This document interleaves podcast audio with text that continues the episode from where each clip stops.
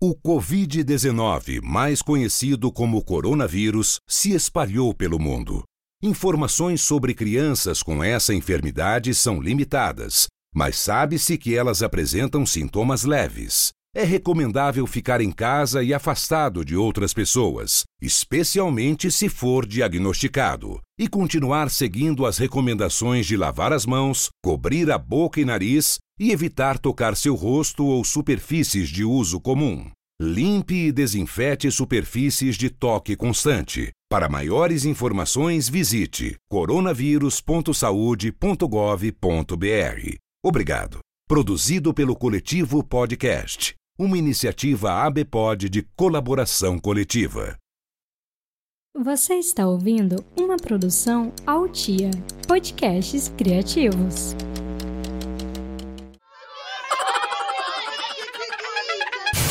Ei, cadê a mãe dessa criança? Bom dia! Eu sou Vani Fior, mãe do Joaquim do João, e esse é mais um episódio do podcast Cadê a mãe dessa criança?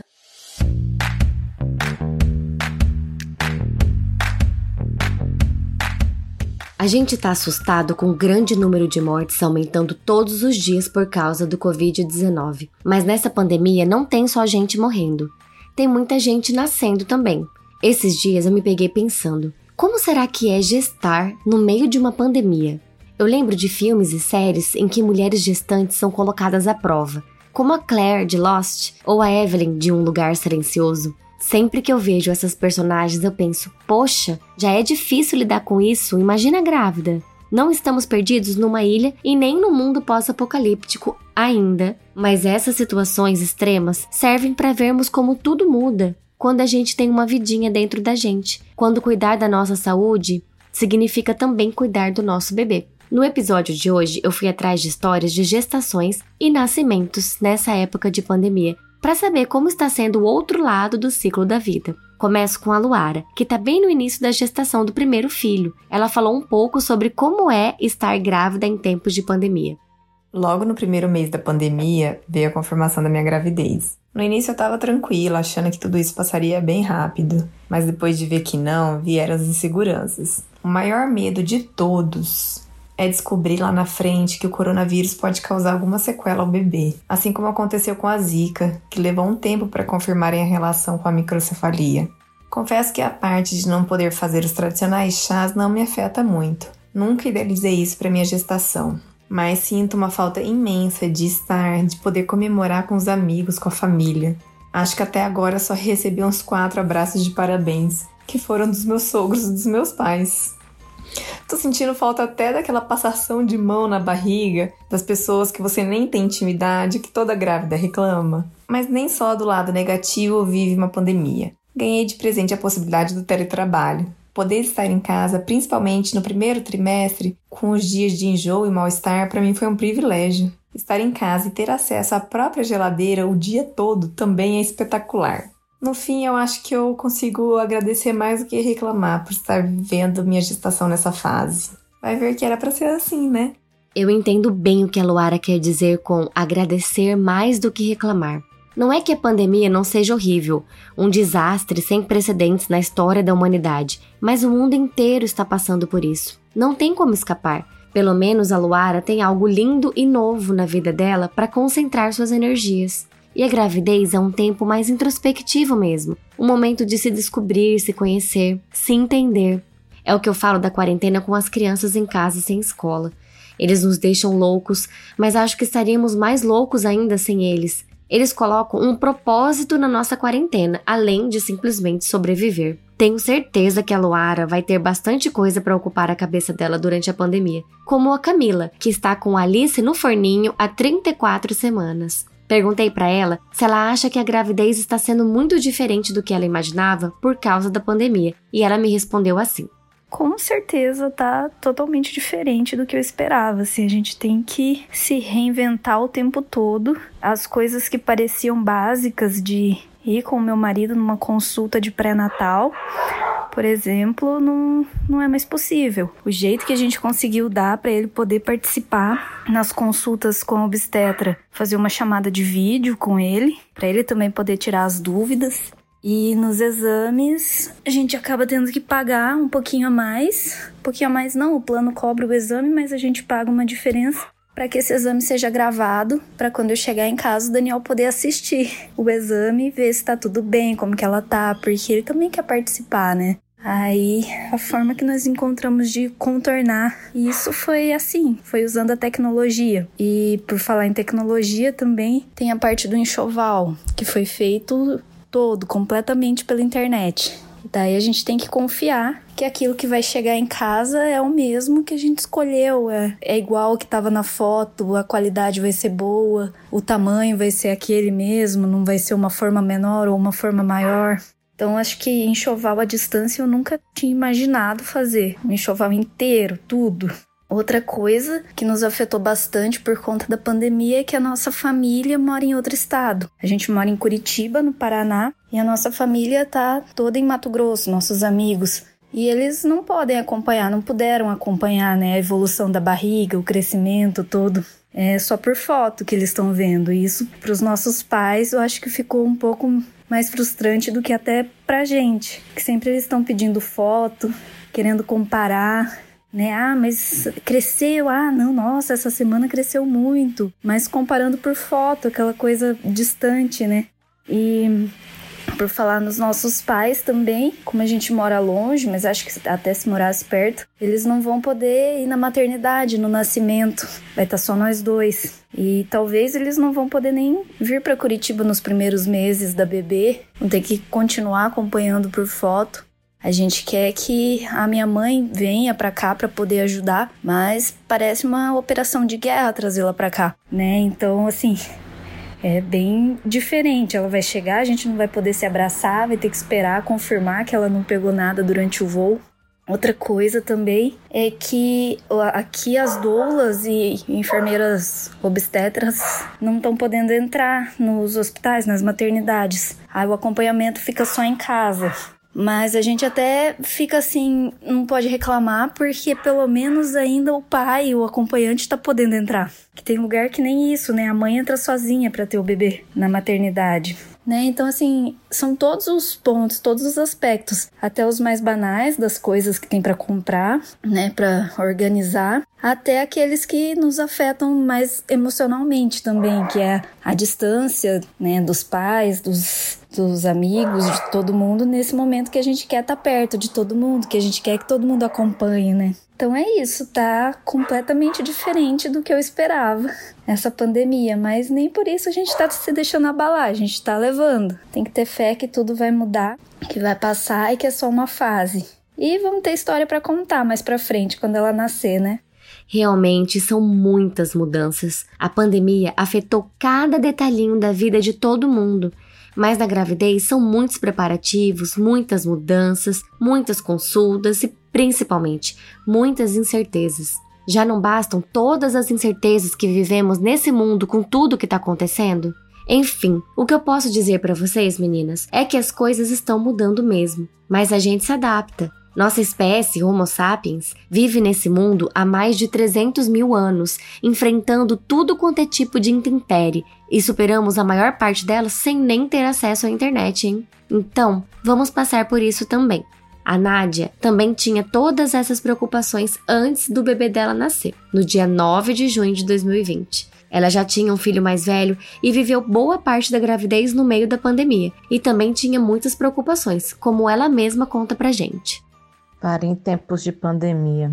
É engraçado como as coisas acontecem, né? Sempre tive vontade de participar de um momento histórico, mas nem nunca passou por minha cabeça como isso poderia ser. Gestar em pleno Covid foi uma montanha russa de sensações. O medo do contágio, de não poder pegar meu filho nos braços, ter que fazer uma amamentação com máscara. Já pensou? Como é que eu vou saber que ele fez cocô? Como é que eu vou sentir o cheiro do meu filho? E meu filho mais velho? Ele não vai poder nem chegar perto do bebê? Quem vai me ajudar? Minha mãe?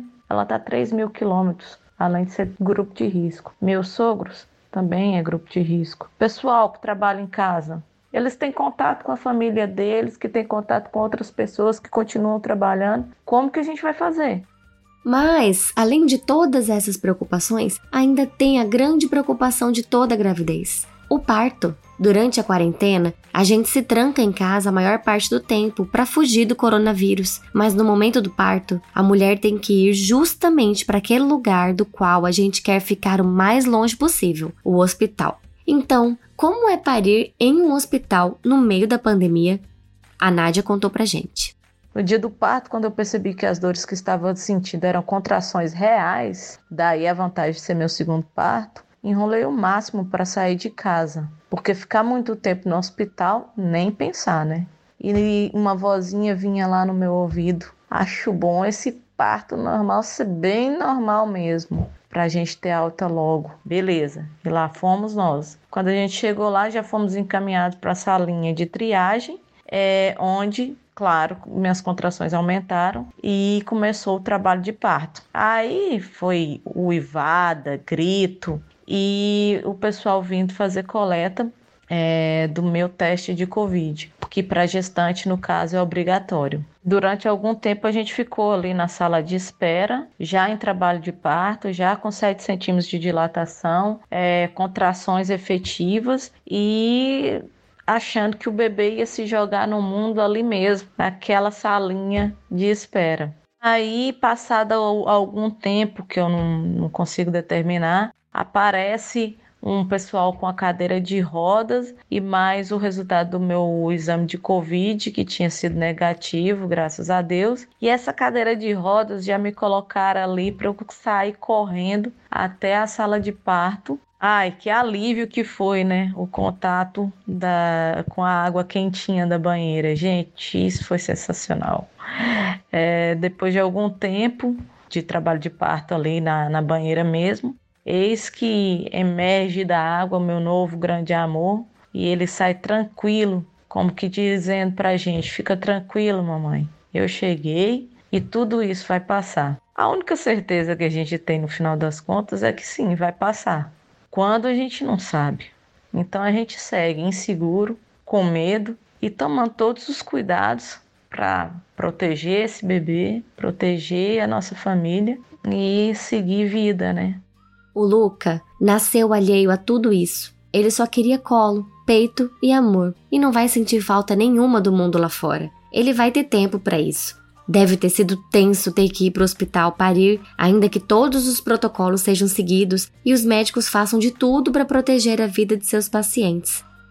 O nosso próximo relato é de uma mãe que não sabe o que é isso, porque ela não foi para o hospital parir, ela pariu dentro de casa. Vamos ouvir a história do parto da Fabiela. Eu já havia me programado para ter um parto domiciliar, né? Eu já vinha estudando bastante sobre o assunto, fui me aprofundando. A minha gravidez foi planejada e eu fiz meu pré-natal com a minha é, ginecologista obstétrica. Fiz também um pré-natal com a obstetriz, a doula. É, quando veio a história da pandemia, eu já estava próxima a ganhar meu bebê eu tive muito mais certeza e muito mais segurança de que realmente o parto domiciliar tinha sido a melhor escolha, né, para mim, para o meu bebê, por conta dos hospitais estarem é, lotados, né, com pessoas que estão fazendo tratamento Covid-19. A contaminação é muito maior no hospital, né, o ambiente hospitalar já é um ambiente que tem uma, uma contaminação muito maior do que nosso ambiente domiciliar, né, em casa.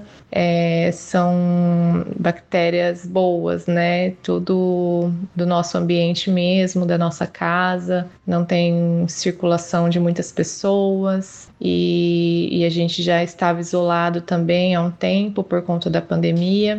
A equipe é, me acolheu muito bem, a gente foi fazendo todo o pré-natal pensando é, no meu bem-estar, no bem-estar do bebê. A gente tinha um plano de parto hospitalar como plano B, mas a nossa primeira opção seria o, o parto domiciliar mesmo. Ocorreu tudo bem, graças a Deus. Meu bebê, ele nasceu no dia 18 de abril de 2020, muito saudável, na, na sala da nossa casa, é, repleto de amor, né? Com boa música, um ambiente tranquilo, calmo, uma luz amena. Então foi tudo muito planejado, muito tranquilo. Eu não sofri tanto quanto eu sofreria no hospital, porque eu estava relaxada, né, no ambiente da minha casa, no meu, no meu cantinho, é, com o apoio do meu marido, com o apoio da minha doula, a minha obstetriz, e no hospital, em período de pandemia, eu teria que optar por apenas um acompanhante, que no caso seria minha doula ou meu marido. E graças a Deus, no parto domiciliar me proporcionou de eu estar rodeada de pessoas ali que eu confiava e foi um parto maravilhoso, tranquilo e saudável, tanto para mim quanto para o meu bebê. A gente foi monitorado o tempo todo. Elas ficaram comigo ali durante seis horas após o período é, do expulsivo, depois que ele nasceu. E no outro dia elas vieram fazer uma, uma visita, pesar ele. A gente deu as vacinas, correu tudo tranquilo e longe da, da loucura que estava acontecendo no mundo, né, da pandemia. Eu fiquei muito feliz em poder parir com muita segurança dentro da minha casa.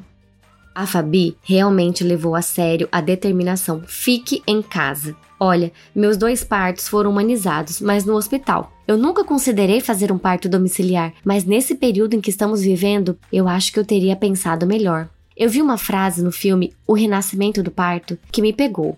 O melhor lugar para fazer o parto é onde a mulher se sinta mais à vontade.